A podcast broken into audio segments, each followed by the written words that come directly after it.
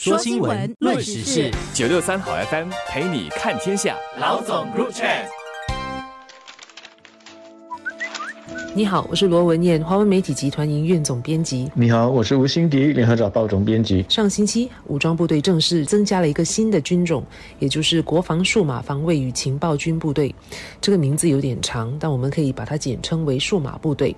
数码部队的主要任务是专门应对日益严重和复杂的数码领域威胁，保护新加坡免受数码攻击，维护和平与安全。成立这个部队是有必要的。在过去十年，其他国家遭受的许多袭击已经不再是传统的海陆空武装冲突形式的攻击，现在更普遍的袭击其实是在数码领域，包括对国人进行网络攻击、盗窃国人和政府机构的数据、中断必要的服务，甚至是影响选举。结果等等，对一般人而言，这或许只是在电影上看到的情节，但这类数码攻击和它的影响是真实的。根据美国战略与国际研究中心的统计，单是今年截至九月底，就有大约一百起对各国政府机构、国防或高科技企业进行的超过一百万美元经济损失的数码攻击。这当中自然有涉及美国、中国互相指责彼此对国家的机构进行网络攻击的案件。但网络攻击未必是基于国与国之间的矛盾所驱动的，它可能是来自任何有不良动机或纯粹要牟利的组织。因此，加强对我国数码领域的防卫和保护是至关重要的。我们的第四个军种全称的确是很长。我们编辑部上星期在开新闻会的时候，就在讨论能不能够给它找一个名字，就好像海军、空军、陆军一样，有一个单名，然后再配一个字“军”啊。老实说，要不是现在我们已经用开了“网军”这个词，而且呢，这个词又其实带着一个负面的意思。不然的话，以网军来称呼这个新军种倒是挺合适的。那么，对于那些不熟悉“网军”这个词的人，他现在呢是泛指一些国家的政府或者是企业机构所征集或者是聘用的一批人，负责在网络或者是数码平台上展开活动，包括了说通过发帖来造势，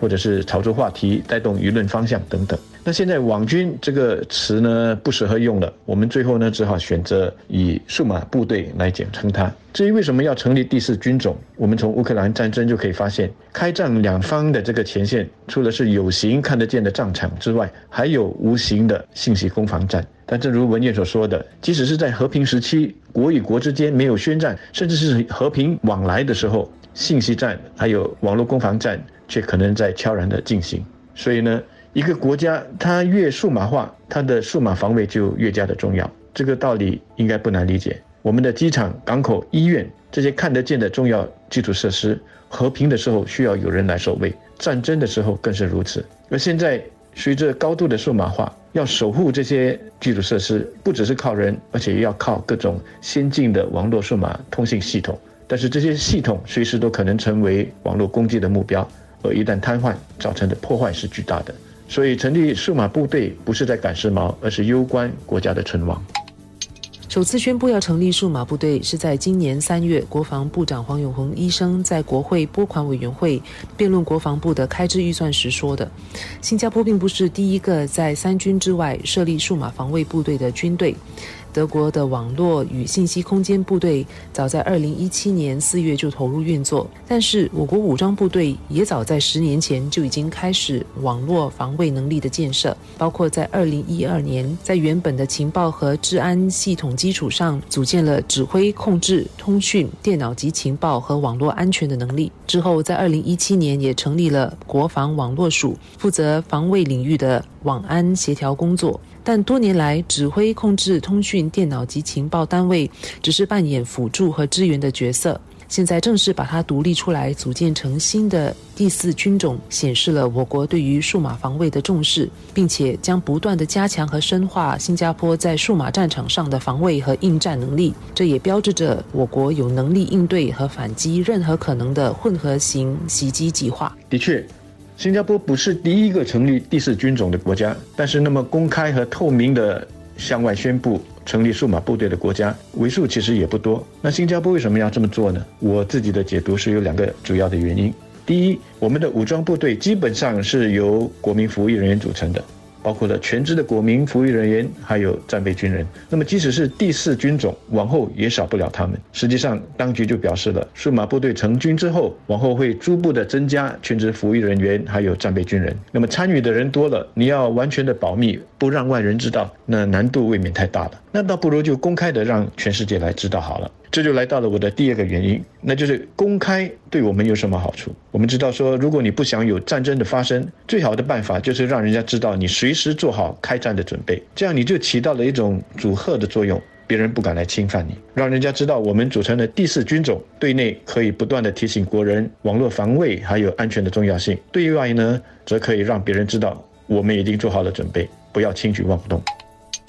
数码部队的运作跟海陆空三军不一样，数码领域讲求的是不同的技能和思维，所以新部队征召的士兵和他们所进行的训练也很不一样。如果说海陆空三军是武士，我想数码部队比较像文人，但必须是要有军事知识的文人。数码部队目前主要是由军事专才组成，也还有具备网络防卫专长或是负责研究绘制地图和通讯的国防执行官。但接下来部队会逐步增加全职国民服役人员和战备人员的人数，有相关知识的战备军人可以通过专业人才部署计划调去数码部队；全职国民服役人员也可以参加为期三或四年的攻读计划，在为数码部队服役三或四年的期间，也修读大学学分。例如，四年数码攻读计划的服役人员，在退伍后只需要两年就可以完成大学。在我国数码人才短缺的当前，这样的培训计划不仅能让国防部确保有足够的数码领域人才，满足数码部队的作业需求，它其实也为我国的私人领域培育数码人才。此外，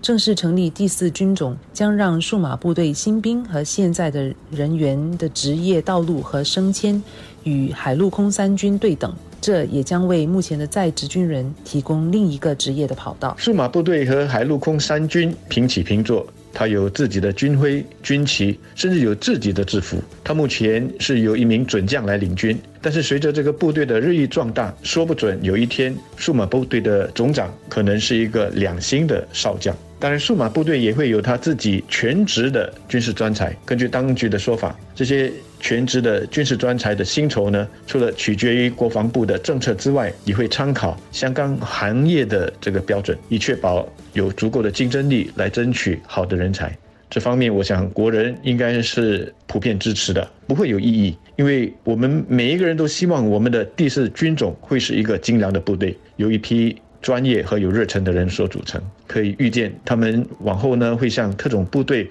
如突击队一样受到国人的尊敬。